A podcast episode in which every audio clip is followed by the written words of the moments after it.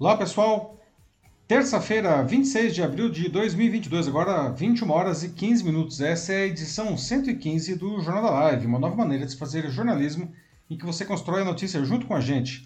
Eu sou Paulo Silvestre, consultor de mídia, cultura e transformação digital e vou conduzir a conversa. E como sempre comigo, Matheus. E aí pessoal, tudo bem? Boa noite. Matheus sempre fazendo aí uh, os comentários, não? E ele também faz a moderação da sua participação aqui no Jornal da Live, não?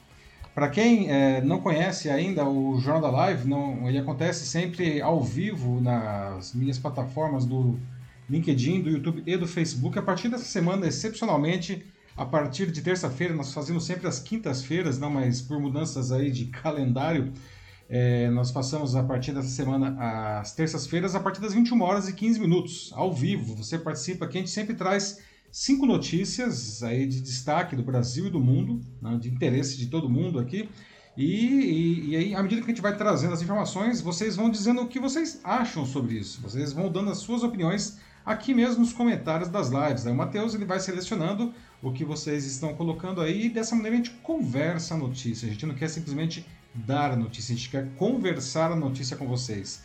No dia seguinte, agora no caso nas quartas-feiras de manhã, ele fica disponível também como podcast nas principais plataformas do mercado. Você pode escolher a sua plataforma principal aí, tem Spotify, Apple Podcasts, enfim. Procure lá pelo meu canal, o Macaco Elétrico. E dessa maneira você vai poder acompanhar o Jornal da Live também como podcast, certo? Muito bem, pessoal, esses são os assuntos que nós vamos abordar hoje na edição 115 do Jornal da Live. Nós vamos começar a edição debatendo sobre uma das maiores aquisições já feitas na indústria de tecnologia. Está todo mundo falando disso daí, não?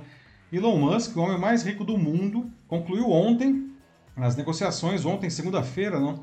Ah, para comprar o Twitter por 44 bilhões de dólares, tornando-se aí a partir disso então uma empresa de capital fechado, não? Ele que também é dono da Tesla e da SpaceX, não, já promete fazer algumas mudanças que podem ser interessantes, como por exemplo banir o uso de robôs na plataforma e liberar o código de seus algoritmos no formato de open source. Mas o mercado e os usuários estão sobressaltados aí com a conhecida postura do bilionário sobre o que ele chama de liberdade de expressão. Há uma expectativa de que ele elimine qualquer espécie de moderação ao que se publica na rede, gerando um temor aí não de que o Twitter se torne um enorme celeiro de desinformação. Como será, pessoal? Como será o Twitter sob domínio do Elon Musk? Tudo isso ainda aqui é, é especulação, né? Você vê esse movimento como algo mais positivo ou mais negativo? Quais os possíveis riscos e benefícios da sua aquisição total pelo empresário? Na sequência, vamos falar sobre como o choque de preços que levou a inflação de março agora a 1,62%, na maior marca para o mês em 28 anos, né, e nos últimos 12 meses chegando a 11,30%, como isso provocou uma perda abrupta de conquistas né, de consumo do brasileiro que existiam desde o plano real. Né? Carne, iogurte, queijo, bolacha recheada, itens que tinham ficado acessíveis nas últimas décadas, agora estão deixando a lista de compra de parte da população, que é um exemplo mais visível de uma situação de perda de renda, um desemprego elevado e custos mais altos. Você sente também os efeitos da economia do país aí, sem rumo aí, no seu cotidiano? Né? Não me refiro apenas aí aos combustíveis que não param de subir, né? Fala de, de estar comprando é, menos alguns produtos, trocando por outros, ou até mesmo deixando de comprar alguns itens. Vocês observam algum comportamento aparentemente sem sentido nos preços dos produtos? No nosso terceiro tema, vamos abordar como a maioria dos pré-candidatos ao governo paulista tem adotado um tom crítico em relação ao uso de câmeras acopladas ao uniforme de policiais militares.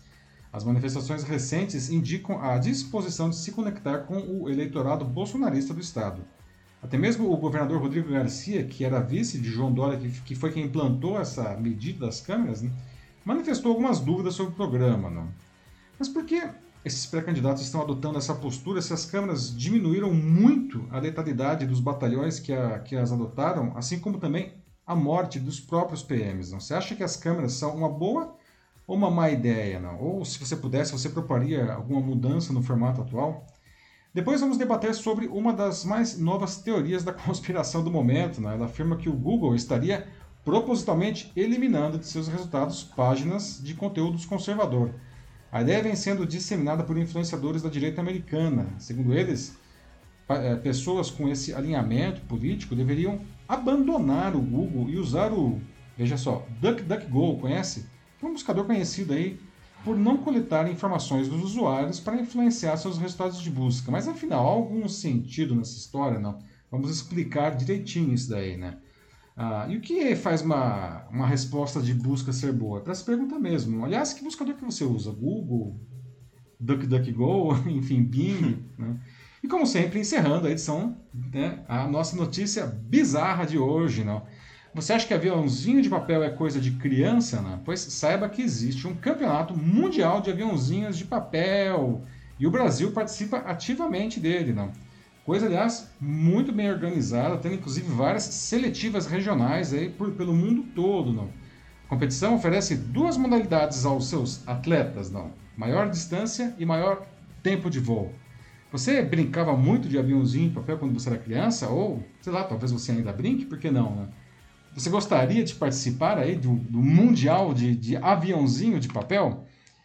Bom, pessoal, então agora sim, vamos começar os debates da edição 115 do nosso Jornal da Live, não? e como já foi adiantado, vou, vamos começar a edição de hoje falando aí de uma das maiores aquisições já feitas na indústria de tecnologia, não? Elon Musk, o homem mais rico do mundo, é o novo dono do Twitter. Não? O homem, né, que também é fundador das insensadas Tesla, fabricante de carros elétricos, e da SpaceX, aí, né, aquela é, indústria aeroespacial, não? que está aí voando para a NASA, tudo ah, concluiu nessa segunda, ontem, né, nas negociações para adquirir a totalidade da rede social do Passarinho Azul por 44 bilhões de dólares. Né? Um negócio um dos maiores da história da indústria de tecnologia deve ser fechado ao longo desse ano, fazendo com que a rede né, passe então a ser uma empresa de capital fechado, vai deixar a bolsa de valores. Né? Bom, desde o começo do mês, o Elon Musk já era o maior acionista da empresa, quando ele comprou 9,2% das ações. Né? E de lá para cá, ele vinha dizendo que compraria o restante da, da empresa ou então ia desistir dela. O conselho de administração vinha resistindo, mas o bilionário fez uma oferta irrecusável aos acionistas, pagando 54 dólares e 20 por ação, né? um valor que é quase um terço, mais do que um terço, na verdade, da cotação ah, do início do mês. Não? Musk ele promete fazer mudanças que podem ser interessantes, a gente vai falar sobre elas daqui a pouco, não, mas o que está realmente deixando o mercado e os usuários sobressaltados é a conhecida postura né, que ele tem sobre o que ele chama de liberdade de expressão. Né? Há uma expectativa de que ele elimine qualquer espécie de moderação no que se publica na rede. E com isso, vem um temor não, de que o Twitter se torne um enorme celeiro de desinformação. Não? De discurso de ódio, não, algo que, aliás, todas as empresas do setor vêm combatendo nos últimos anos. Né? Então eu já deixo aqui algumas perguntas para vocês enquanto eu trago aí mais informações. Né? Ah, como vocês acham que será o Twitter né, sob o domínio do Elon Musk? Né? Vocês veem esse movimento como algo mais positivo ou mais negativo? E quais os possíveis riscos e benefícios que vocês veem aí dessa aquisição total da empresa, não? Bom, aí nós temos o novo e feliz proprietário do Twitter, né, o Elon Musk. Né? O negócio, como eu disse, é, é, é, um dos maiores da indústria de tecnologia e o maior envolvendo redes sociais. Só para vocês terem uma ideia de comparação, né? o Facebook comprou o Instagram né, por 1 bilhão de dólares, 1 bilhão. Né? O WhatsApp por 19 bilhões de dólares. A Microsoft comprou o LinkedIn por 26 bilhões de dólares, já tinha inflacionado. Né? O Google comprou o YouTube por 1,65 bilhão de dólares. Olha, uma, uma pechincha isso, né? Um YouTube por 1 bilhão e meio de dólares. Né? Na indústria de tecnologia, o recorde pertence a outra compra da Microsoft, que foi no ano passado, aliás, que ela comprou a Activision de games, né? pagou 69 bilhões de dólares.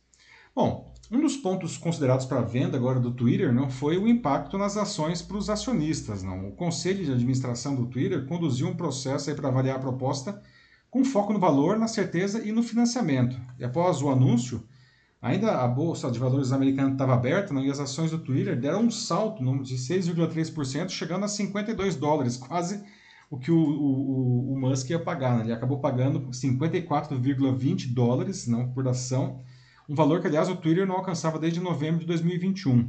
Esse negócio representa um prêmio de 38% nos papéis em relação ao dia 1 de abril, que parece piada, né? mas não é, quando o Musk ele revelou que tinha comprado 9,2% da companhia.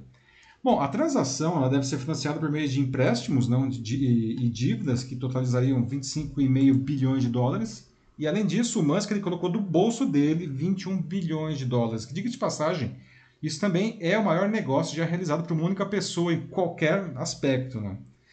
Com o anúncio do negócio, o próprio Musk ele foi para a rede para manifestar oficialmente não, e repetiu o refrão sobre liberdade de expressão que ele diz. Não? E aí, entre aspas aqui, tá?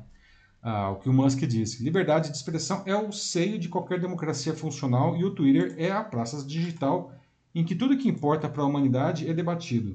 Eu também quero transformar o Twitter em algo melhor do que nunca ao melhorar os produtos com novos recursos, tornando os algoritmos em código aberto para melhorar a confiança, atacando robôs de spam e autenticando todos os humanos. O Twitter tem imenso potencial e eu estou ansioso para trabalhar com a companhia e a comunidade de usuários para destravar isso. Fecha aspas. Bom, nessa segunda, né, ele já tinha feito outra menção com a seguinte mensagem, não entre aspas, de novo. Espero que mesmo as minhas piores críticas continuem no Twitter, porque é isso que é, isso é o que é liberdade de expressão, significa. Bom, essa liberdade de expressão é o que vem causando a, a maioria dos debates em torno da compra, né, agora. O bilionário ele adota uma postura de que todos devem ser capazes de falar sobre qualquer assunto sem qualquer espécie de moderação pela plataforma digital em que for feita a postagem. Bom, isso contraria a posição da maioria das empresas de redes sociais do mundo que vem combatendo com afinco aí a desinformação e os discursos de ódio. Então, elas moderam realmente as publicações. Não? No começo, nenhuma delas queria fazer isso, afirmando que eram apenas canais para que as pessoas expusessem seus pontos de vista sobre qualquer coisa. Mas o poder de influência é, que todas essas plataformas demonstraram ter sobre a sociedade, o próprio processo democrático fez com que elas acabassem repensando as suas posições. Além disso, elas vêm sofrendo forte pressão de órgãos da justiça de diferentes países, inclusive dos Estados Unidos, né, o país sede da maioria delas. No final, a gente cai, né, pessoal, de novo, naquela velha discussão de o que é liberdade de expressão, né, assunto que, aliás, é recorrente aqui no Jornal da Live, nós já falamos muito disso, né? Sim. E, de fato, todos podem dizer o que quiser, né? Quem tem boca fala o que quer, o problema é que te ouve o que não quer, né? E mais do que isso, você tem que responder pelo que você disse, né? Se o que foi dito fere a lei, por exemplo, né, essa pessoa deve pagar pelo crime cometido. Em outras palavras, não existe liberdade absoluta, como, por exemplo, o Elon Musk está pregando aí. Né? Como aprendemos ainda na escola, a liberdade de uma pessoa termina quando começa a liberdade do outro. Né? Bom, o mercado e os usuários agora aguardam para ver como o Elon Musk vai alterar as políticas do Twitter nesse sentido. Não? E também se ele vai conseguir fazer tudo o que ele deseja nessa área, porque a própria justiça dos Estados Unidos está de olho aí não, em possíveis mudanças que ele queira fazer. O Musk também detalhou quais devem ser outras mudanças que ele vai implantar. Né? O bilionário quer transformar os algoritmos do Twitter em código aberto, ou seja, que todo mundo consegue ter acesso ao código-fonte né? e até fazer alterações e melhorias. Né? E aí isso tornaria possível que a sociedade entendesse como que opera a rede social. Aquela caixa preta dos algoritmos de relevância desapareceria. Né? A medida, é, aliás, é defendida por muitos especialistas como uma maneira de entender como que operam as plataformas e principalmente a como frear a desinformação que é impulsionada pelos mecanismos de engajamento das redes. Outra medida é acabar com todas as contas de robôs de spam, né, ou seja, que, que seguem padrões de postagem repetitivos aí, não, e até mesmo de ataques pessoais. Né, e essa promessa pro, provavelmente ignora o que são chamados os robôs autênticos, né, que são criados aí com o intuito de informar a sociedade. Né, são bots aí legítimos, digamos assim. Ah, o Twitter, inclusive, permitiu né, que, que esses perfis na plataforma, desde que fossem claramente identificados como tal. E por fim, o Elon Musk pretende autenticar todas as contas de humanos no Twitter, não? onde hoje é permitido criar contas falsas. Não? A mudança, aliás, ela tornaria o Twitter mais parecido com o Facebook nesse sentido, onde cada usuário é autenticado pela empresa. Bom, a compra da plataforma pelo Elon Musk deixa agora né, os especialistas e os usuários sobre aviso. Uma parte deles, normalmente associados a ideias mais conservadoras, alinhadas com, por exemplo, o ex-presidente dos Estados Unidos, Donald Trump, está comemorando muito na aquisição e espera que o Elon Musk elimine qualquer espécie de restrição a ideias. Já os outros, né, temem que, se isso realmente acontecer de maneira irrestrita, o Twitter se transforme aí num, num, num criador aí de desinformação, de discurso de ódio, colocando a própria, enfim, democracia em risco, né? Então, pessoal, eu queria saber de vocês, não, o que, que vocês acham né, que será o Twitter sob o domínio do Elon Musk? Vocês veem esse movimento como algo mais positivo ou mais negativo, não? Ah, e quais os possíveis riscos e benefícios aí da sua aquisição total pelo, pelo empresário? O que, que vocês acham? E aí, Matheus, o que, que o pessoal está dizendo aí? Bom, vamos lá, a gente já, é, já temos algumas coisas aqui, já temos alguns comentários. É, começando aqui é, pelo logo no começo ainda da, da live no LinkedIn, já tínhamos aqui o Marcelo é, Zerbini perguntando logo de cara se interesses políticos podem estar envolvidos na aquisição da rede social. Supostamente não, né? Pelo, pelo que o próprio Elon Musk uhum. diz, supostamente isso é algo que, uh, como poderia explicar, que transcenderia é, a, a, política, mas... É, é o foco uhum. dele, como ele diz, é a liberdade de expressão. Agora, é, uma, a pergunta do Marcelo é bastante pertinente, não porque... Sim, com certeza. Obviamente, isso daí esbarra numa questão política, né? Tanto que a gente vê que quem está comemorando essa compra é, são o, o, a, os usuários mais conservadores e os que estão preocupados são os usuários mais progressistas, não?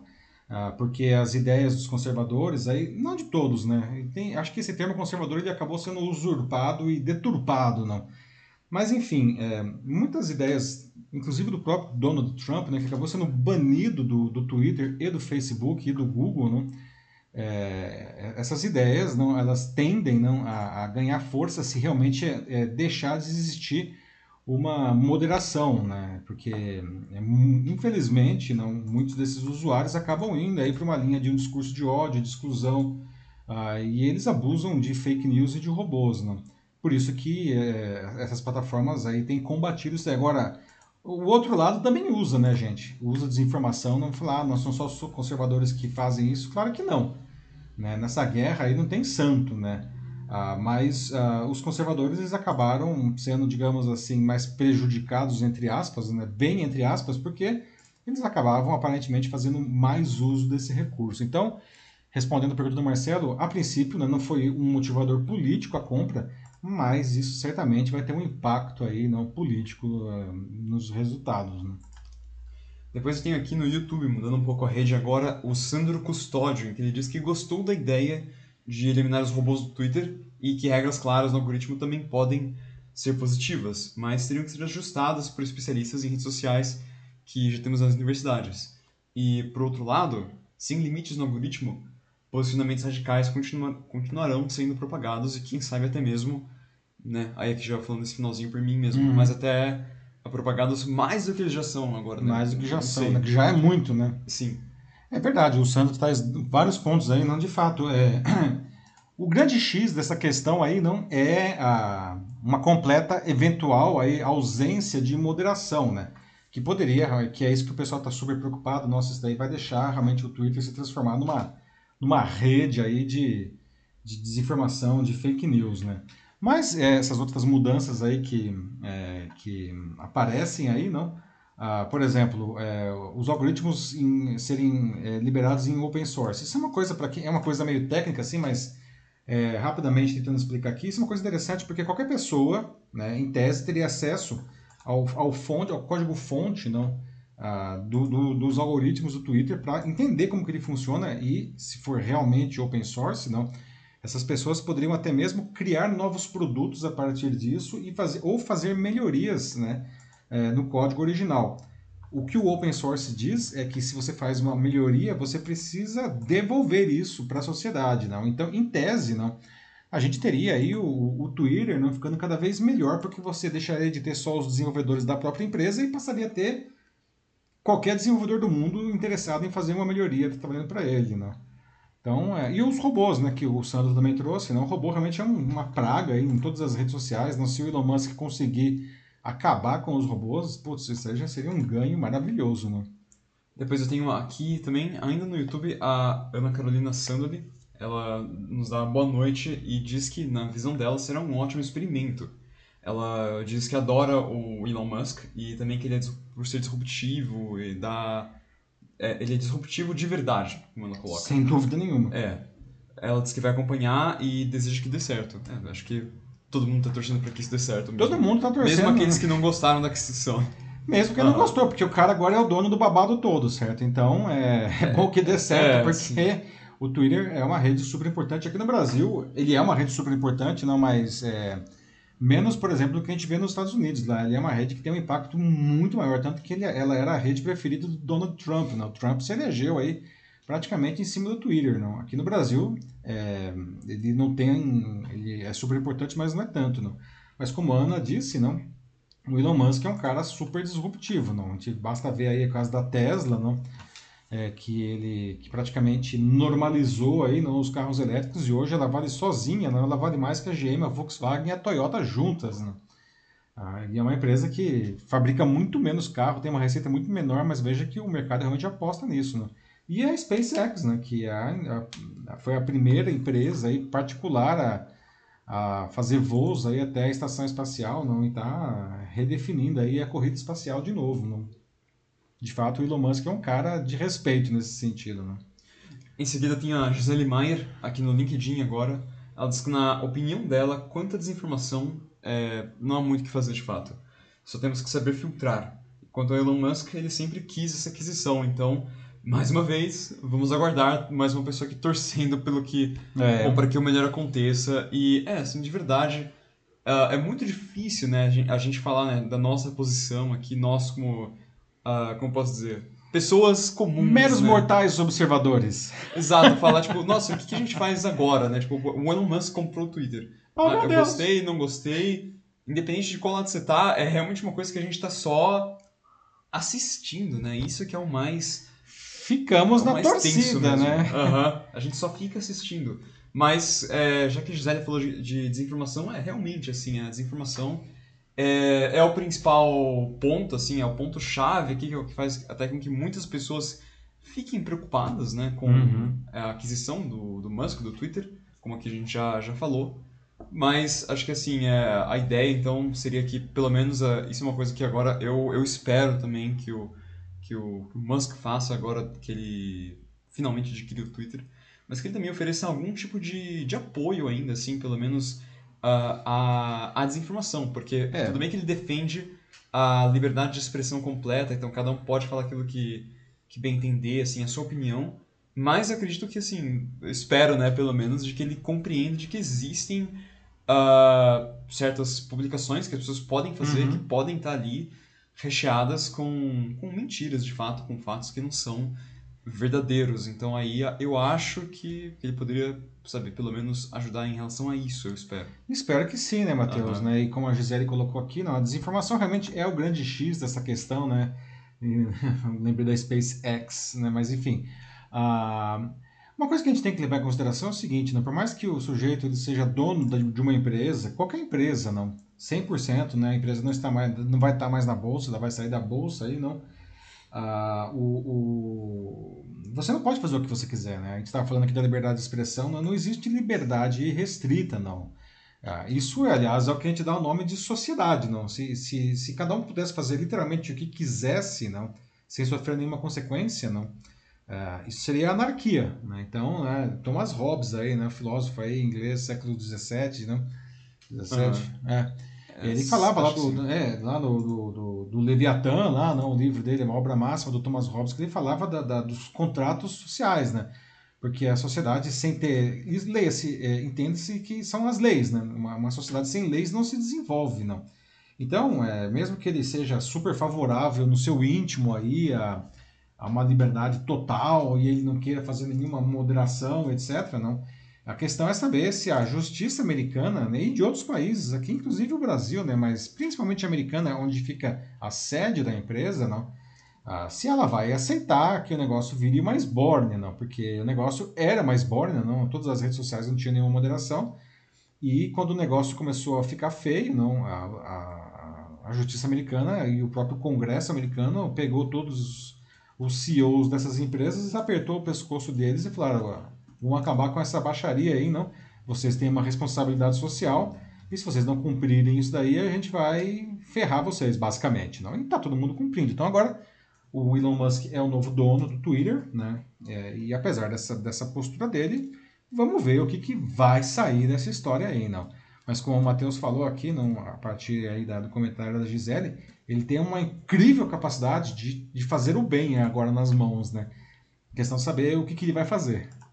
Sim, é. Como a Gisele Maier acabou de colocar aqui, liberdade exige responsabilidade. Concordo Exatamente. plenamente e espero que o Elon Musk também.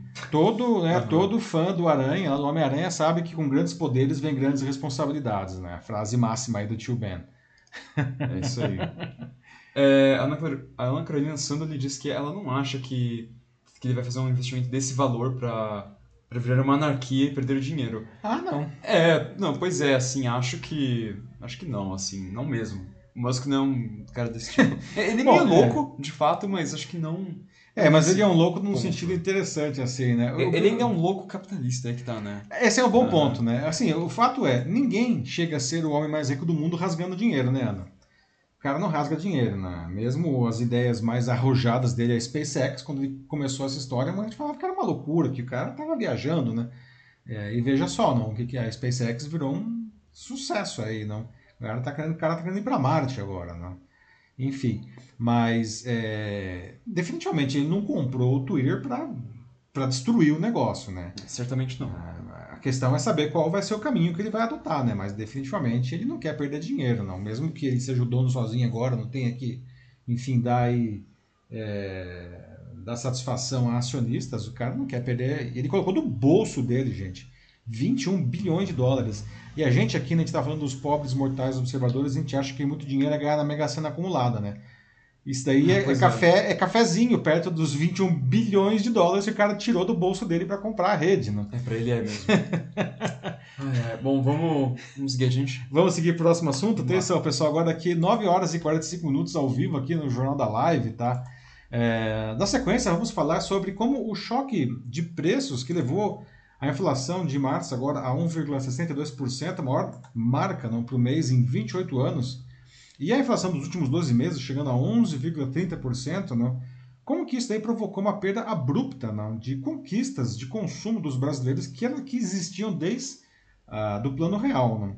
Coisas como carne, iogurte, queijo, bolacha recheada, que parece comum para muita gente, não, ah, não são para a maioria da população. Né? Mas esses itens eles tinham ficado acessíveis nas últimas décadas e agora estão deixando a lista de compras de parte da população. Né? Um exemplo aí visível de uma situação de perda de renda, de desemprego elevado ainda, não, por mais que tenha diminuído, ainda é muito alto, e com custos altos demais, não. Então eu já deixo algumas perguntas aqui antes de trazer mais algumas informações para vocês. Né? Você sente ah, os efeitos da economia do país aí, não? essa economia que está com tantos problemas não? no seu cotidiano, não? E, e não assim, não é só o, quando você vai encher o carro, não que a gasolina não para de subir, tá? Tô falando aí, se você está comprando menos alguns produtos, se você está trocando produtos por outros, não? Se você está deixando de comprar alguns itens, não? E também se vocês veem aí alguns comportamentos aparentemente sem sentido, não, é, nos preços dos produtos, não. Uma coisa que é, tá para quem vai no supermercado, não. A cenoura, por exemplo, que é uma coisa barata teoricamente, não. Ela está custando a mesma coisa que maçã importada, né? Porque você fala, mas como assim, né? É, Da onde que veio essa? É que o mercado começa a perder os parâmetros, e as coisas começam a ficar loucos, não. Os mais velhos devem se lembrar que na época do Collor lá, não, ah, antes na verdade, na época do Sarney, né, quando teve a hiper, hiperinflação de 80% ao mês, é uma coisa que eu era criança ainda, mas é, eu me lembro porque eu achei, eu era criança e já tinha achado bizarro, não, um tubo de sandal custar a mesma coisa que um fogão, né, que você que o mercado realmente com inflação alta ele começa a perder os parâmetros e começa a ficar muito louco, não. A gente não chegou nesse ponto ainda, mas a gente já está vendo aí a cenoura custando a mesma coisa que a maçã importada. Então eu queria saber se vocês aí é, também veem alguma loucura nos preços aí, não. Bom, nos últimos meses, tá?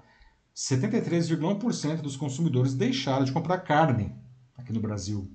Quase 10% cortaram iogurte, queijo, laticínios, bebidas alcoólicas e quase 6% não levam mais para casa biscoito e feijão, né, que são um alimento, que aliás é um alimento básico, não compra mais feijão, né?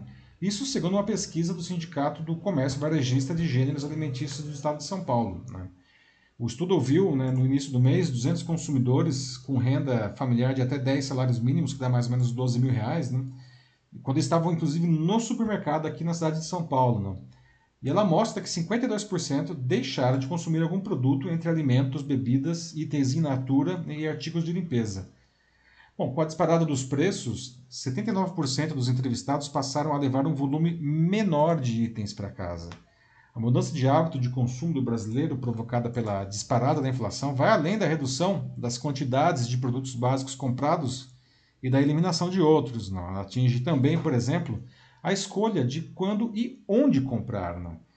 E o que o forte aumento dos combustíveis impôs despesas adicionais né, com o transporte. Por exemplo, uma outra pesquisa, essa do 5 Vaga, mostra. Olha, isso é, é muito sintomático, gente. 67% dos consumidores estão indo às compras com menos frequência e 46% admitem que o aumento do preço da gasolina e do álcool está influindo na escolha da loja onde ele compra. Não? A preferência passou a ser pelo mercado da vizinhança, o mercadinho. Por quê? Porque é mais barato? Não, porque dá para ir a pé, para não gastar gasolina. Não? Aliás, o mercadinho, segundo essa pesquisa, é o local escolhido por 46,3% dos entrevistados, tá? o, muito mais do que os supermercados, que estão aí com 29,6%, os hipermercados com 22,2%, e até o comércio online, que teoricamente aí não gasta gasolina, né? 20,4%. Por causa do movimento menor que tem nesses mercadinhos, não, é, o, o, giro dos produtos dele, das mercadorias, é mais lento também. Né? Então, essa loja ela demora mais tempo para remarcar os preços, o que, aliás, é bom também, não?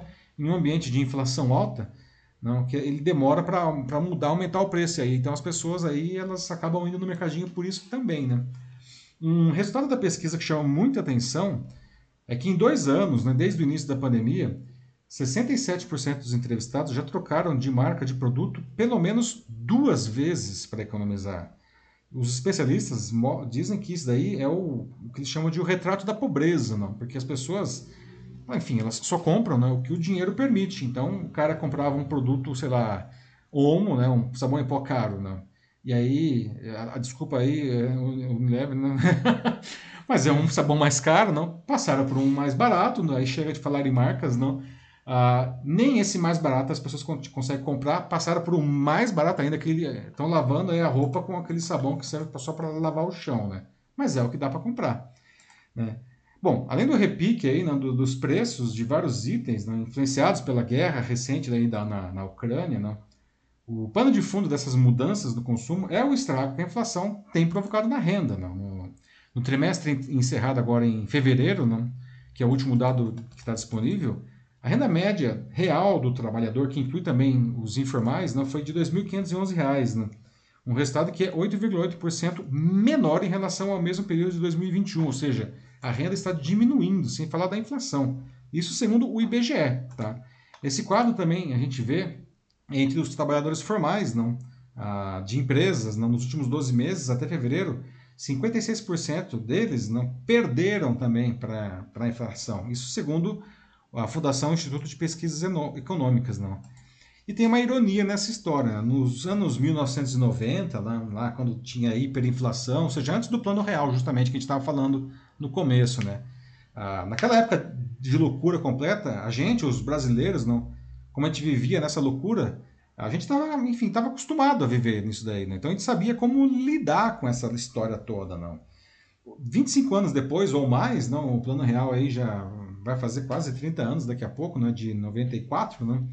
A, a inflação foi controlada, tudo, não estava pelo menos bem controlada, não, e esse processo voltou, não?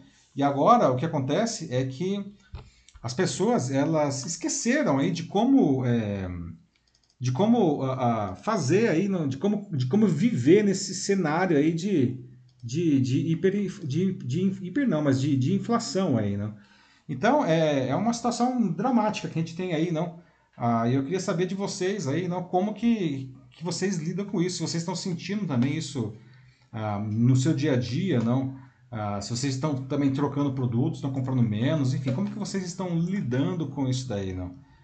E aí, Matheus, o que o pessoal diz aí? Beleza. É, bom, então aqui a, no, no LinkedIn a Gisele Maier fala né, que já faz tempo que ela entra no supermercado quase de costas. é. Enquanto uh, aqui no YouTube É, o pessoal ainda está comentando um pouco sobre o, o Musk, na verdade. Até é, o assunto esquenta, né? esquenta, e aqui nesse caso do, é, da, do aumento né, do preço dos alimentos, realmente faz muita falta é, ter todo mundo dinheirão como o do Musk, né? Imagina a diferença pois é, agora. né? É, você vê aqui... Uh, o Musk não passa é. por esses problemas, né, pessoal? Que a gente está falando agora nesse segundo assunto aqui, definitivamente, né? É, não, pois é. A Ana Luciosa Machado, por exemplo, ela diz que ela só compra é, no mercadinho perto da casa dela. E só vai no supermercado em caso de promoções. Do resto, só, só o basicão mesmo que ela compra.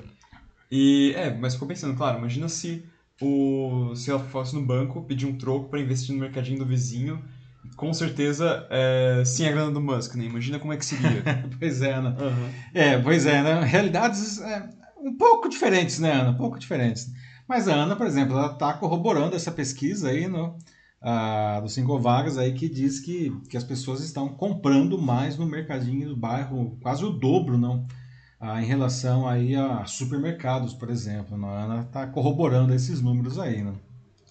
É isso aí. A Ana Carolina, a Ana Carolina Sandali, ela diz aqui que já está vivendo como milionária, porque ela está por oh, fora dos preços há meses, porque ela não tem comprado nada nos últimos meses, então... Veja que é tudo uma questão de, de ponto de vista, né, né Ana? Outra Ana, Ana Sandali agora, não.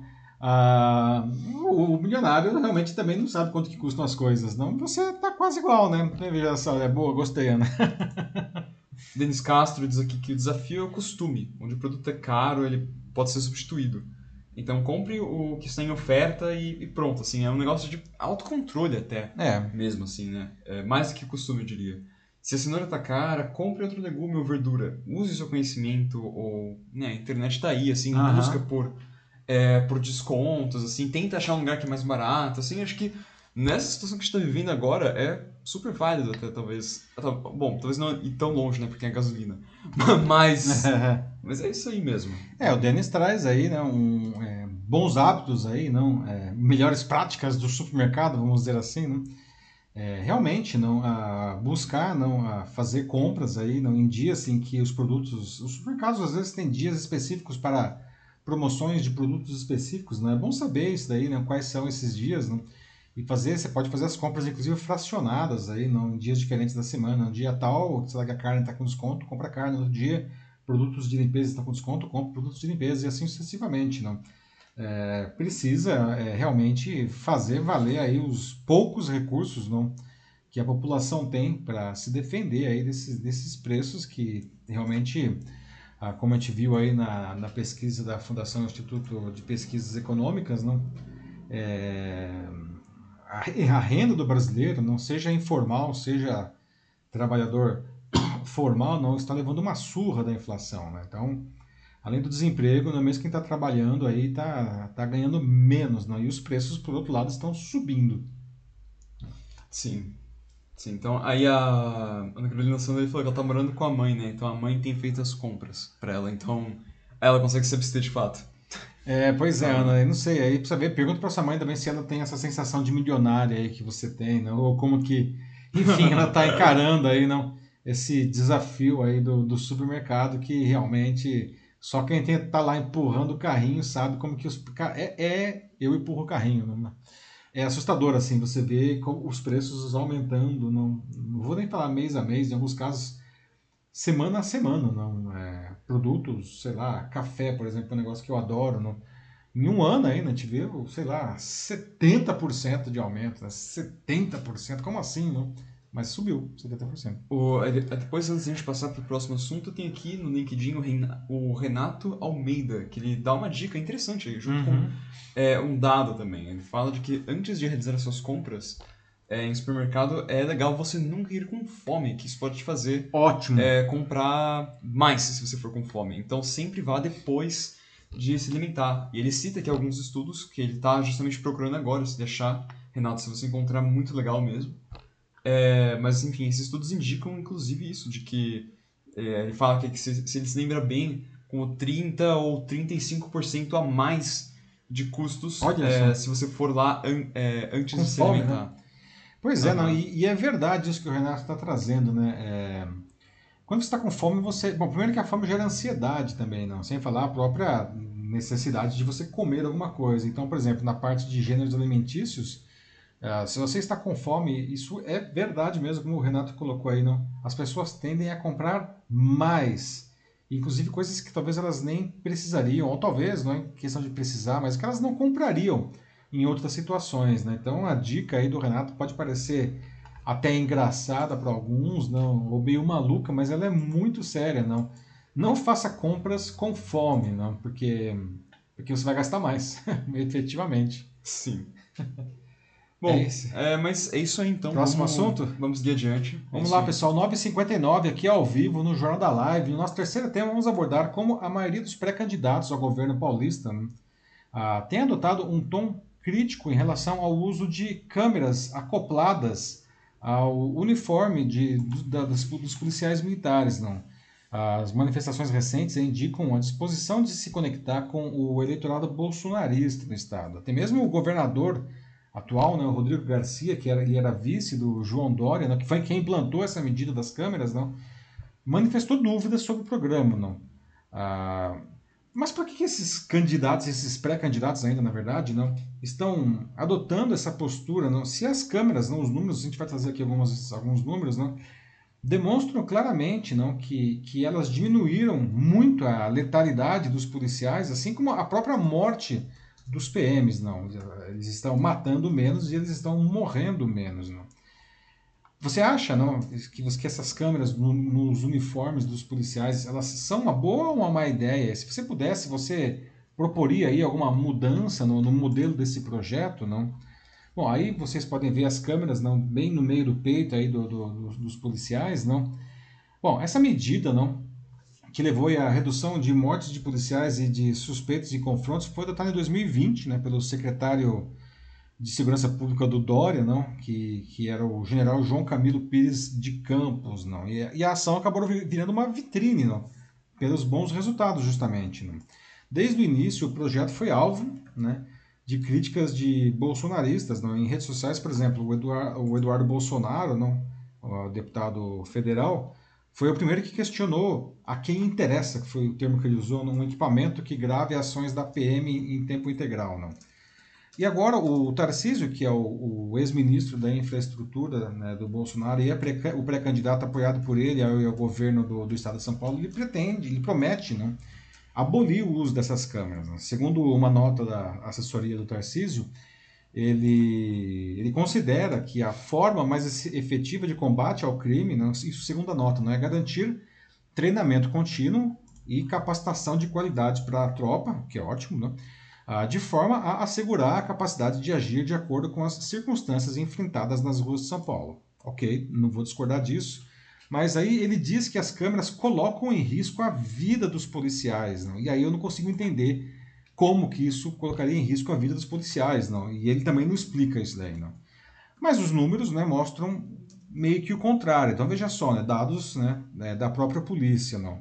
A queda de letalidade policial no estado após a adoção das câmeras foi de 46%, ou seja, os policiais estão matando menos 46%. Não? Isso comparado com o período anterior, né, é, é, antes de colocar o, o, sistema. Não? Os 18 batalhões que, que trabalham com as câmeras registraram uma diminuição de 85% da letalidade. Não? 46% é a média, não? incluindo os que ainda não têm câmeras. Houve ainda, né, segundo a Secretaria de Segurança Pública, um aumento de 41% das prisões em flagrante na comparação né, com os batalhões sem câmeras, porque as câmeras elas também geram né, informações para dar o flagrante. Né? E um relatório da ouvidoria da polícia, não, que foi divulgado na quarta-feira agora, não, mostra uma queda de 10% nas denúncias de abuso de autoridade e de 41% nas de lesão corporal, ou seja, a população está denunciando, né, está abrindo menos é, é, é, coisas contra a, a, polícia, não, porque os policiais supostamente estão abusando menos, não. O total de queixas contra a PM caiu 10,8% de 2019 para 2021. Os especialistas em segurança pública afirmam que o programa está sendo mal compreendido, não, porque ele não visa só a redução da letalidade, que aliás é o palco dessa disputa ideológica toda, não mas ele serve inclusive para proteção do policial. Né? E de fato, o ano passado foi o que registrou o menor número de policiais mortos em serviço desde 1991, quatro policiais morreram tá, é, em serviço, sendo que, veja só, desses quatro, três morreram em acidentes de trânsito em perseguições, ou seja, não foi num confronto, né? o carro da polícia bateu a viatura e ele morreu. Né? Ah, Para surpresa dos tucanos ligados ao Dória, né, o Garcia, o governador, né, chegou a pôr o projeto em xeque numa entrevista para a revista Veja São Paulo né, e afirmou que as câmeras precisariam, é, entre aspas, filmar mais os bandidos do que a polícia. Né? Depois, para o Estadão, ele mudou o discurso, né, dizendo que, abre aspas de novo, as câmeras filmam o bandido e protegem o policial. Transformar seu uso numa discussão ideológica, de contra ou a favor, é não levar a sério a segurança pública. Bom, pois é, mudou ele de opinião aí, né? No momento em que tenta construir uma aliança com, com o PT, o, o Márcio França, outro pré-candidato, não vai na contramão aí, não, do Haddad, que é o único, ironicamente, não, o Haddad é o único candidato, pré-candidato que defende irrestritamente as câmeras, não. O Márcio França, que está criando uma aliança com o PT, não, é, defende que elas sejam acionadas em momentos de conflito ou, ou, em ações específicas, ou seja, o policial teria o poder de ligar ou desligar quando quisesse a câmera, né? que contraria, aliás, um dos pontos fortes do sistema, porque hoje a câmera Sim. ela fica ligada o tempo todo, não? o policial não tem é, condição de ligar e desligar e depois as imagens não podem ser editadas também. Né? Isso visa resguardar não, a integridade física da população né, e está contribuindo decisivamente, como a gente está vendo com os números, para abordagens policiais mais eficientes dentro dos limites da legalidade. Não. O Haddad, como eu falei, não, é, é, o, é o, que aliás é uma coisa que chega a ser até surpreendente, não, ele elogia não, essa proposta, essa, essa ação aí do Dória, não, que chama ela de um avanço, ah, porque, segundo ele, a maioria dos especialistas em segurança pública não defende o uso das câmeras nos uniformes, não. Outro pré-candidato que defende as câmeras, não, esse um pouco menos conhecido é o Elvis César do PDT, né, que para quem, segundo ele, não, as câmeras protegem os policiais, não, e garante aí os elementos probatórios em caso que a PM precise né, agir em legítima defesa, ou seja, é, a, a, a, é, é, ela, não, ela, não, é que ela fica só também criando provas contra o policial, pelo contrário, ela pode criar provas a favor do policial aí, se ele realmente está agindo em legítima defesa, não. Então, é, é assim, por que, que tão, esses candidatos todos estão batendo nas câmeras se todos os números aí jogam a favor delas, não? Porque não, eles estão querendo ganhar votos aí, não, do eleitor bolsonarista que hoje tende a votar aí no, no Tarcísio, não. Os caras estão aí querendo morder esses votos aí, não. Sim. Então, eu não queria saber de vocês, não, do que, que vocês acham, né? Vocês acham que a câmera, essa câmera no formato atual que não tem como desligar, não, fica ligado o tempo inteiro, é uma boa ideia, é uma má ideia? Vocês proporiam alguma mudança nesse formato, se vocês pudessem? Vocês, enfim, eliminariam essas câmeras? Como que vocês veem essa, essa câmera aí no uniforme do, do policial? Bom, aí, vamos Mateus? lá. É, então, o Renato Almeida disse que esse equipamento também ele já está sendo utilizado em Minas Gerais e inclusive também com é, IA implementada, identificando em tempo real pessoas com mandatos de prisão é, expedidos. Desde ah, 2021 e faz já. um reconhecimento facial aí. Sim. Olha só, Renato, uhum. não sabia disso daí. Bem interessante, veja só, né? Mais um, uma aplicação para a câmera, não se tiver o policial estiver andando e a câmera está captando as imagens, né? É, se tiver um, um, procurado, não, e a câmera pode avisar o policial que aquela pessoa é procurada. E às vezes o policial nem saberia disso de outra maneira, não. Interessante também esse ponto aí que o Renato está trazendo, não sabia disso daí. Bom ponto. Sim, a Carolina Sandoli também aqui no YouTube, ela complementa isso, diz, né, que se as câmeras elas ajudam a reduzir as mortes, a violência e que já tem índices tão altos, né? Uhum. Então, por que retirar? Assim, parece interessante manter, ela fala. É, uhum. pois é, né, é, Ana? É.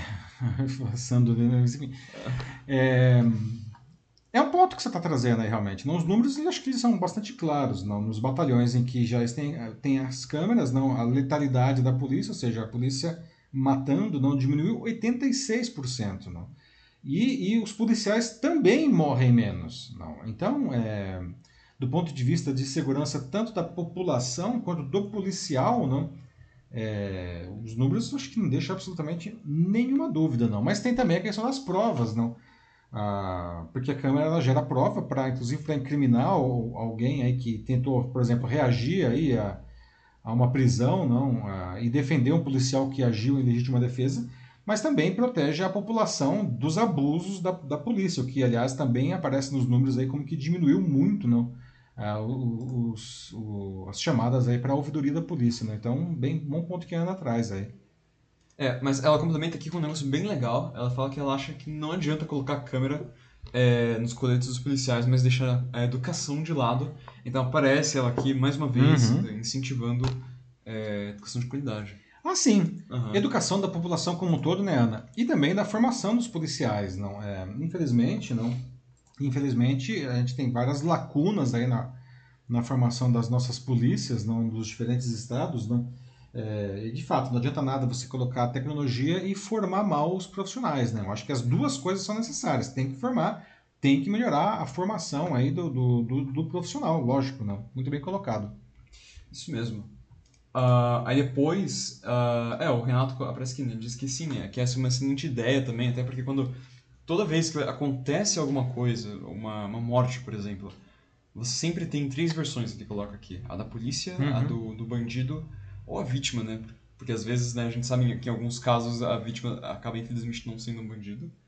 É, e por fim, a última versão é a da verdade.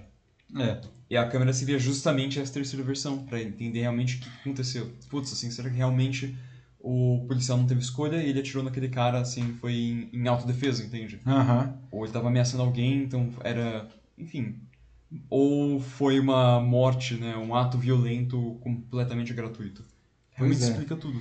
Pois é, né, Renato? É, você traz um ponto importante também aí, não? E, e, já nesse pouco tempo aí que as câmeras estão funcionando, não? Houve vários casos já aqui na Polícia de São Paulo não, em que claramente os policiais é, estavam abusando né, de poder, não, inclusive executando pessoas que já estavam rendidas, não, e eles tentaram de alguma maneira é, encobrir a câmera, ou, mas o, o, enfim, como são vários policiais, não, o fato é que a, a, a imagem e o áudio captado, ainda que com uma tentativa de encobrir, é, demonstraram que nesses casos especificamente não a polícia executou né, o suspeito que já tinha sido rendido né, e esses policiais eles foram enquadrados na lei aí, né? Isso mesmo. É, depois, ah, o Salvador da Gama também está aqui hoje conosco. Olá, Salvador. Ele fala assim que também concordo com o Renato que é uma boa ideia, assim, é muito legal ver a inteligência artificial sendo utilizada a nosso favor, ainda mais em um tema tão, tão importante como a segurança pública, mais uma vez mostrando é, como a tecnologia pode ajudar mesmo no nosso cotidiano, assim, em todos os aspectos, às vezes em locais um tanto inusitados, né, que a gente nem fazia ideia que poderia ajudar. Ah, sim. Mas está ajudando. E ele concorda também aqui no final de que investir na formação é, é essencial mesmo. Sem dúvida, né? Bem-vindo aí, Salvador, não? Ah, sim, ah, aliás, eu vou até falar depois aí de inteligência artificial no finalzinho, que semana que vem eu vou para o Canadá para um evento de inteligência artificial. Mas hoje ela está presente em coisas que a gente nem imagina, né? Costumo dizer que todo mundo usa inteligência artificial todo dia, né? A partir do momento que você pega o seu celular e executa várias funções aí, a inteligência artificial está lá e você nem percebe, não. Esse aí, no caso, voltando aqui ao tema da, que a gente debate aqui, não, é, é, o uso da inteligência artificial nas câmeras, não, que melhoram não, muito os resultados trazidos pelo equipamento, que sem, sem ela seria bem mais limitado, não. É, só pra terminar mesmo aqui, pegando um comentário da Ana Lu Souza Machado aqui no YouTube. Uhum. Ela fala, né, nossa, como gostam de politizar as coisas, não é? Porque você tem todos os dados aí pois é. disponíveis. É. Pois é, né? Eles já mostrando, provando que, que dá certo, que tá funcionando. Mas mesmo assim ainda tem pessoas que aparecem, que insistem, pessoas que estão prestes a disputar cargos públicos esse ano, importantíssimos, e falando de que não, assim, que que não precisa mais, assim, que não é tão importante, ou até mesmo que atrapalha. É. Então, é, ela termina aqui falando que mudar o modo de uso, assim, ou até mesmo retirar por completo essas câmeras, é pedir para burlar, burlar a lei. Assim, é, é lógico, a gente quer voltar antes. ao que tinha antes, né? Muito bem colocado, Ana, não. Assim, é, é, uma pena mesmo, né? Se, é, quando a gente vê aí os candidatos ou os pré-candidatos politizando né, um, um um tema que claramente não, não sobra nenhuma dúvida com relação à eficiência disso daí, gente. Não é uma questão ideológica que é não tem cabimento. É, não tem cabimento, né? Ideologias, ok, à parte, não você pode já defender uma coisa, defender a outra, mas o fato é que os números aí são incontestáveis, não é? A polícia mata menos, a polícia morre menos, não? Então, é, Se você faz isso, ah, não temos que tirar a câmera para defender o policial, ótimo, né? mas a câmera é o que defende o policial. Os policiais estão morrendo menos também, não? Então é, é, é muito triste ver uma politização aí de um assunto que não sobra muita dúvida da sua eficiência, né? E protege também as pessoas que claro. acabam sendo muitas vezes vítimas de violência policial, que é uma coisa que é muito, muito, infelizmente, muito real aqui no nosso muito país. Muito real, né? Uma das tá, polícias mais violentas você, que a gente tem. Todo dia você vê alguma coisa aí né, de abuso de autoridade, não? E aí vocês veem de novo os números, né, uma redução de 86% da, da letalidade da polícia. Como ir contra isso, né? Exato, ou seja, não só protege o policial, mas também é, protege todo mundo que está é. ao, ao, redor. Assim, afinal de contas, vale o problema dizer, não é proteger é, e servir. Proteger e servir, esse é o lema da polícia dos Estados Unidos, né? Você, Mas deveria ser, deveria ser aqui, aqui também, né? Uhum. É, vale dizer que, assim, no caso de um criminoso, não, o que a polícia deve fazer não é matar o criminoso, é prender o criminoso, não. Então, temos aí um, né, um outro ponto também, né? Isso aí. Certo? Vamos para o próximo assunto? Vamos lá. Vamos lá, atenção, pessoal. Agora 10 e 14 aqui ao vivo no Jornal da Live. Vamos debater sobre uma das mais novas teorias da conspiração do momento, não, é que afirma que o Google estaria propositalmente eliminando de seus resultados páginas de conteúdo conservador. A ideia vem sendo disseminada não, por influenciadores da direita americana. Segundo eles, pessoas com esse alinhamento político deveriam abandonar o Google e usar um outro buscador que pouca gente conhece, chamado DuckDuckGo, né, que é conhecido não, porque ele diz não coletar informações dos seus usuários para que para influenciar os resultados de busca, né? Mas eh, teorias da conspiração à parte, não. Às vezes, onde tem fumaça tem fogo, não. Será que tem algum, enfim, sentido essa história aí, não? E a gente pode até questionar, numa questão filosófica, o que faz uma resposta, né? Você faz dar uma busca no buscador, não? O que faz uma resposta ser boa e que faz ela ser ruim, não? E aliás, não gostaria até de saber, eu fiz até uma pesquisa no, no sobre esse tema no, no LinkedIn aí no fim de semana, não? Queria saber é, é, qual é o buscador que as pessoas usavam? 90% disseram que usavam o Google, 7% disseram que usavam o DuckDuckGo, que já chega a ser surpreendente, 7%, não? 2% disseram que usavam o Bing. Nos Estados Unidos, para vocês terem uma ideia, né, o DuckDuckGo fica com 3%. Mas qual que é o buscador que, afinal de contas, você usa não e, e por que não? Bom, se alguém nunca tinha visto o logo do DuckDuckGo, aí está ele, né, junto com o do seu rival Google. Não? Bom, o DuckDuckGo, como eu disse, não, é, é, ele diz não, não ficar xeretando a vida dos usuários, não. E ele usa, né, ele é construído em cima do, da, do mecanismo de busca do Bing, não, que, é o, que é o buscador da Microsoft. Não. Apesar que as respostas dos dois serem diferentes, não, se você procurar a mesma coisa no Bing, ela, ela não vem exatamente a mesma coisa do DuckDuckGo. Por quê? Porque as empresas elas, elas conseguem fazer um monte de ajustes aí, não? ah, que a gente nem sabe quais são os critérios que elas utilizam. Não. Todos os buscadores, incluindo o próprio DuckDuckGo, não, declaram combater a desinformação e as teorias da conspiração, entre elas muitos dos conteúdos que são defendidos por esses influenciadores aí, não, que estão sugerindo que as pessoas abandonem o Google. Não. Mas então, se assim faz alguma diferença, não, qual é o buscador que você usa, então, né, até faz, né? Porque veja só, não, o jornal americano New York Times, não, ele para tirar essa dúvida aí, não, ele fez um levantamento com ele pegou assim é, mais de 30 termos não de teorias aí não ah, de, de, da conspiração não, ah, por exemplo é, democratas satanistas é uma coisa que é, essa turma procura muito lá nos Estados Unidos que diz que os deputados democratas né, do Partido Democrata eles cultuam o Satã umas loucuras assim né? enfim eles pegaram 30 desses assuntos não lá nos Estados Unidos e, e procuraram né, em, em, todos os buscadores. Não. E aí os resultados indicam que o Bing né, e o DuckDuckGo eles mostraram mais sites não confiáveis do que o Google. O Google também trouxe sites não confiáveis, só que ele trazia em menos quantidade e assim e bem longe das primeiras posições nas páginas de resposta. Não. O Times, então, ele foi, foi além não, e ele revisou se o conteúdo desses sites promovia não, o, teorias da conspiração. E aí a, as descobertas coincidiram, aliás, com as de dois estudos recentes sobre o tema que foram publicados pela Science, que é a revista científica mais importante do mundo, né? que esses estudos eles concluíram que o algoritmo do Bing, que também é usado no DuckDuckGo, não, ele apresenta conteúdo mais favorável a teorias de conspiração que o Google. Não? A diferença na qualidade das respostas entre o Google, o Bing e o DuckDuckGo aumentava, né, segundo é, essa pesquisa do Times, aí, né? quanto mais absurdas eram as pesquisas. Né? É, por exemplo, deputados satanistas, isso era uma coisa muito absurda. Então, aí, é, quando era bem absurda, a diferença da qualidade aumentava também entre eles. Né? O Google privilegiava, nesses casos, sites mais confiáveis enquanto o Google, o Bing e o DuckDuckGo, né, proporcionalmente traziam mais sites não confiáveis. Né? Em resumo, então, sim, tem uma diferença nos resultados do Google e do DuckDuckGo, tá? Mas isso ele residiria então na confiabilidade das informações dos sites destacados por qualquer um. Né? E aí, não, ah, é para se pensar, não. Ah, o que, que, é uma boa resposta, afinal de contas? Uma resposta, numa, você vai lá no Google, no DuckDuckGo, faz uma pesquisa o que é uma boa resposta? É aquela que traz informações confiáveis ou informações que o, que o usuário gostaria que fossem verdadeiras, mesmo que sejam uma besteira enorme, não? O que é uma boa resposta? Né? E aí eu faço de novo a pergunta para vocês, né? Qual é o buscador que vocês usam e por que não? E aí, Matheus, o pessoal já está dizendo alguma coisa aí. Vocês conheciam o DuckDuckGo, aliás, na primeira pergunta, não? Ele não é novo, gente. Ele já tem muito tempo e ele é legal, tá? não estou aqui falando que o DuckDuckGo é ruim, não. Ele tem seus méritos, sim, tá?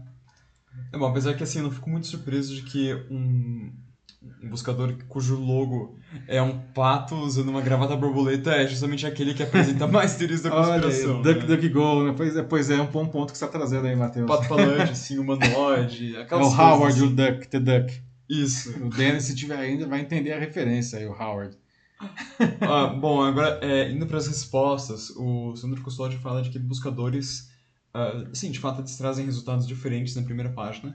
Então, quando ele não encontra algo no Google, ele desenterra é, normalmente o Yahoo ou ah, o Yahoo, o né? outro. Uhum. Né, bom e velho Yahoo, não? Que, aliás, eu acho que também usa o, se eu não me engano, não, o Sandro, se você souber, me explica, me ajuda aí. Eu acho que o Yahoo também, hoje, ele, ele bebe aí no mecanismo do é, do Bing, né? Também com, com, adequações, não. Mas o Yahoo, né, gente? Boa lembrança, Sandro. Pô, o Yahoo já, o Yahoo ele ajudou a construir a história da internet aí nos primeiros, nos primeiros, primeiros 20 anos, não? Veja só, como que pôde perder o bonde assim? Ah, perdeu, né? Coisas da, enfim, da internet. Ó, quem mais? A Isabel Cordeiro aqui no LinkedIn também disse que ela nunca nem ouviu falar até, até hoje à noite. então, é, eu também não, assim, acho que eu, ou pelo menos... Dá uma passadinha lá no DuckDuckGo. É, acho, acho que eu já tinha visto o pato em algum lugar, ou, ou não sei, se bem que é um pato comum, né? Então eu posso ter visto algum outro pato. É, não é exatamente assim um logo, né, super uh, detalhado, assim, né? Parece é. um desenho de criança, né, o DuckDuckGo. É, mas também acho que eu não, não conheço, assim, e definitivamente nunca usei. uh, Dennis pegou referência, Howard, o super pato. Apareceu. É isso aí. uh, aí a Ana também, a Ana Souza Machado, ela apareceu, né, disse que, é, caramba, também nunca ouviu falar, só conheceu o Yahoo como dessas alternativas. É, pois é, não sei, não tem ninguém mais velho aí, digo assim, muito mais velho para falar. Eu usava o Alta Vista. O Denis Castro falou, ó, saudades Netscape. Olha, Netscape, né? Netscape também. Pô, que saudades do Netscape, Denis. Cara, aquilo sim era um navegador bom, viu? Caramba, que saudades do Netscape. Boa, obrigado pela lembrança aí, Denis. Outro que ele sugere também que ele gosta de usar de vez em quando é o Opera. Opera, não, também uhum. aí, não, um, um, outro navegador aí, que é open source também, né? O Opera. É, que muita gente gosta dele, não? Tem vários, é, é, vários navegadores menos conhecidos aí, não, que trazem vantagens é, interessantes aí, não? O Gilmar Santos fala que né, ele usa só o Google, que o Bing ele acha confuso, e eu tenho que concordar com o Gilmar. Eu não sei é, exatamente. Posso, posso estar viciado por causa do Google também, né? Estou muito acostumado. Mas quando eu vou para um Bing da vida, assim, eu me perco também, assim, eu não consigo me localizar. Parece que tudo que eu tô buscando, assim, sempre tá, tipo, lá mais no final da primeira página, ou na segunda. É, é muito esquisito para mim. É, ó, na minha pesquisa informal no LinkedIn, aí, né, que teve mais de mil votos já até o momento, o Bing ficou com 2% aí da, da preferência dos usuários, né? Nos Estados Unidos é um pouco mais, né? mas é, também é pouca coisa. Né? O Google realmente, os caras nadam de braçada. Né? Aqui na, na pesquisa informal deu 90% até agora. É, o Sandro falou que ele chegou a conhecer o Alta Vista, sim. Ah, isso, Sandro. Uhum. Alta Vista, que era uma prova de conceito da Digital Research, não? fazia supercomputadores, eles, eles criaram um buscador para mostrar que o computador deles era muito rápido. Né? E era um belíssimo buscador, pelo menos para os padrões da época. Não? Mas aí veio o Google e passou que nem um trator em cima, assim, não teve jeito. aí a Ana Carolina que faz, é, falando sobre a pergunta né, de o que, que é uma, uma boa pesquisa, uma boa, uh -huh. né?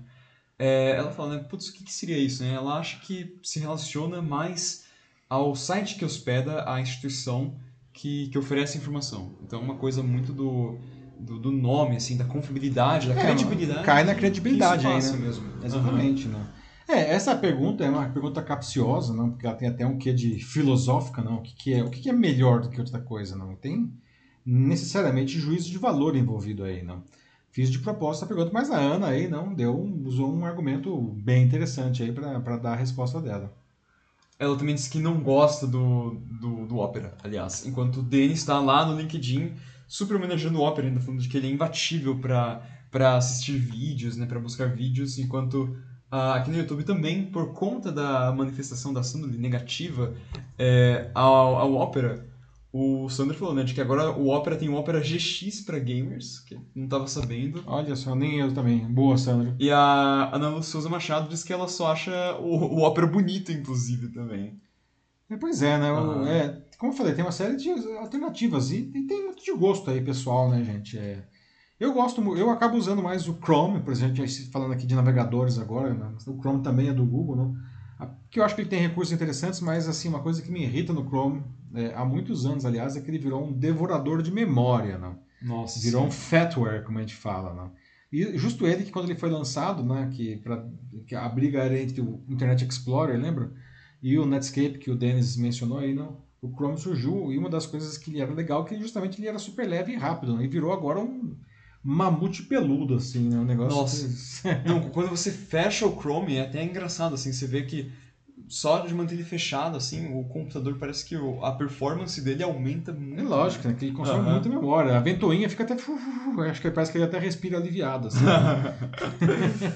é, a, Mila Kodata apareceu também. Disse que ela Oi, também, é, também usava Alta Vista. Olha aí, né? Tá aí mais uma que não me deixa mentir da, das belezas do Alta Vista. É, saudoso Alta Vista da Digital. Obrigado, é. Mila. No entanto, disse que vai também é, dar um Google no DuckDuckGo, olha só né, o negócio aí que Nossa, pois é. Uhum. Mas você sabe, é, pegando esse, esse gancho que a Mila trouxe, né? É, uma, é, uma, eu estava vendo uma vez é, resultados de um levantamento interno da Microsoft, não? E, enfim, quando o cara instalava uh, o Windows é, 8, não, que foi o que trouxe pela primeira vez o Microsoft Edge. Falando em Edge, uhum. a Ana Lúcia Machado usa o Edge Aí, tá Não ironicamente usa o Edge. Pois é, mas você sabe que. Olha, Ana, atenção, olha só. É, o, a Microsoft via não, que é, a gente é rastreado, né? Vocês sabem disso, né? o que, que as pessoas. É, qual era a primeira coisa que as pessoas colocavam no Edge, lá quando instalavam o Windows 8, lá quando foi criado o Edge? E a primeira coisa que elas escreviam era download Chrome. Olha só que coisa. É. Porque o Edge já estava lá, né? Mas elas não queriam aquilo lá, queriam baixar o Chrome. Então Exato. O poder aí, né? O poder. O resto de Internet Explorer. Ah, nossa, Internet Explorer não, né? Já foi, já foi. Passou, né? Esse karma já, já, já me livrei. Sandro disse que prefere Firefox também. Nossa, também adoro Firefox. Olha só. fortes aqui. Tô junto com o Sandro aí. Uso muito, eu uso assim o Chrome e o Firefox, inclusive juntos, assim, para ter contas separadas, assim, rodando simultaneamente, né? Em, em produtos do Google, né? eu tenho várias contas aí para o Firefox, eu gosto muito dele. Vale dizer, né, pegando aí o que o Denis falou, o Firefox, não, ele é, digamos assim, o herdeiro espiritual, não, do Netscape, não, que ele é da Fundação Mozilla, não, Mozilla que era o dragãozinho lá do Netscape, não. Mas é isso aí, nossa, bastante, bastante coisa que a pessoa falou sobre os navegadores. É, pois é, ah, é, o navegador rendeu aí, não. Nossa, muito. Mas, Mas temos que ir para o próximo assunto, para a nossa notícia bizarra. Isso, quase 10h30, 10h27 agora. 10h27, pessoal, ao vivo aqui. não. Então vamos lá, né? Que o tempo vai, tem que andar, né? Mas depois, né, eu sempre digo, pessoal, às vezes não dá para a gente ler todas aí as, as os comentários, né, pelo, pelo, tempo mesmo, não, mas comentem à vontade, porque a gente quer mesmo que a gente converse. Vocês, inclusive, conversem entre vocês, né? E todos os comentários eu leio depois, tá? Todos eles mesmo. Então, é, obrigado aí por, por, esse debate legal que a gente está tendo aqui. Não? Bom, como sempre, encerrando a edição a nossa notícia bizarra de hoje, 10 e 28 agora, não. Você acha que aviãozinho de papel é coisa de criança? É, pois saiba você que existe um campeonato mundial de aviãozinhos de papel e o Brasil participa ativamente dele. Não? Uma coisa, aliás, muito bem organizada, tem inclusive várias seletivas regionais aqui dentro do Brasil e no mundo afora. Tá? A competição, que aliás é dividida em duas modalidades, porque existem atletas diferentes aí, não? Então tem a maior distância e também tem o maior tempo de voo. Né? Então eu já deixo aqui com umas perguntas antes de eu explicar um pouco mais como que funciona esse importantíssimo campeonato, não? Queria saber se vocês né, brincavam de aviãozinho de papel quando vocês eram crianças, se vocês brincam ainda, se alguém tem filho, sobrinho, primo, enfim, aí, você ensina aí as crianças a fazer aviãozinho de papel, não? E se vocês gostariam de participar, não, desse certame, não, aí, não, desse dos, do campeonato aí de aviãozinho de papel mundial, não? Olha só o nosso atleta aí atirando, não, o, o pequenino aviãozinho Nossa. de papel ali, não? Pois é, né? Bom, na segunda passada, aliás, não, agora, na, na, na, semana passada, na segunda, o Pedro Capriotti e o Isaac Queiroz, ambos de 19 anos, foram os campeões da etapa brasileira do campeonato. Agora eles vão disputar o título máximo da competição no mês que vem em Salzburgo, na Áustria. Veja só até onde pode ir um aviãozinho de papel. Né? Os caras vão para Áustria jogar aviãozinho de papel. E você jogando na professora lá, né? Pois é. Então veja que não é pouca coisa, não. A final brasileira, inclusive, não, aconteceu no Museu da Manhã, lá no Rio de Janeiro, né, um prédio maravilhoso. Não sei se alguém teve a oportunidade de conhecer. Se não teve, vá, não, assim que puder. E teve oito competidores lá nesse dia, não, nessas duas modalidades, nas duas categorias aí, não. Chegaram, mas não eram só oito que chegaram lá por acaso, não. Eles participaram, venceram várias etapas regionais até chegar lá, não. O Capriotti, por exemplo, não, ele venceu aí no tempo de voo, não, o aviãozinho dele voou, planou aí 7 segundos, 61, 7,61 segundos. Né? Ah, essas duas modalidades não, ah, que são disputadas têm algumas semelhanças e também têm algumas diferenças. Não. Em comum é que ela tem o perfil, aliás, dos pilotos ainda. Todos eles são universitários, são adultos jovens, não. Tem ainda lembranças da infância recente, não. E uma coisa que é comum sempre, não, o material utilizado apenas papel ofício tamanho A4 só, nada mais. Regra essencial: não pode colar, não pode rasgar, não pode cortar. É só dobra e nada mais. Não. Quando você falou não pode colar, eu achei que você estava descrevendo assim uma prova assim do. Não, não é cola de prova, não pode usar cola assim, né? É só dobra e nada mais, não. Então, ah, aliás, uma coisa que esses esses engenheiros aeronáuticos de papel aí têm em comum também, né, é que eles se inspiram em origamis, né, que são aquelas dobraduras japonesas, não? Então, ah, se você tem intenção aí, a, a, pretensão de participar dos campeonatos, não, é, começa a prestar mais atenção nos origamis ainda, porque não é aquele aviãozinho tosco que a gente aprende quando a gente é criança, não. Os caras fazem os aviões assim com um monte de, do, de dobras assim, não. Porque tem essa, de novo, né? Um é para ir mais longe e o outro é para ficar mais tempo no ar, não. Aliás, é, segundo aí o, o vencedor, não, o, o que faz o avião ficar mais tempo no ar, atenção, hashtag fica a dica para o aviãozinho ficar mais tempo planando, ele precisa ter uma excelente simetria em todas as dobras, ou seja, o lado esquerdo tem que ser igual ao lado direito, é isso que interessa, tá? É, o campeonato não é de hoje, não, ele já está na sua sexta edição, ele ficou suspenso por dois anos por conta da pandemia, né? Ah, mas ele é organizado pela. Veja aqui, o negócio é sério, não existe a Paper Aircraft Association, né? a Associação das Aeronaves de Papel aí, não? E tem patrocínio aqui no Brasil, é a Red Bull. Aliás, não só no Brasil, né? A Red Bull patrocina o campeonato mundial também, não? Aliás, a associação ela foi fundada em 1999, não? Ela regula aí todas as regras dos campeonatos de avião de papel no mundo inteiro, não? Então agora, né? E, quantas Veja só, né, nessa final agora, dessa sexta edição, vão ter competidores de mais de 60 países lá na Áustria, né? Que passaram por 40, 405 etapas classificatórias pelo mundo, gente. Não é pouca coisa, né? Então eu queria saber quem aqui está preparando já o seu papel A4 aí, sem, sem rasgo, sem só com dobra, não pode colar nada, não para participar aí da próxima seletiva no ano que vem, né? Para o próximo mundial, né? Alguém está afim, não? Vocês brincavam ou brincam ainda de, papel, de avião de papel, não? Como que é isso para vocês, gente? Ó, o pessoal se lembrando aqui, o Sandro Custódio, nostálgico, falando de que ele jogou muito na época dele, que a competição era forte na escola. É, Então é muito legal, assim. eu também né? lembro muito, Sandro. Boa.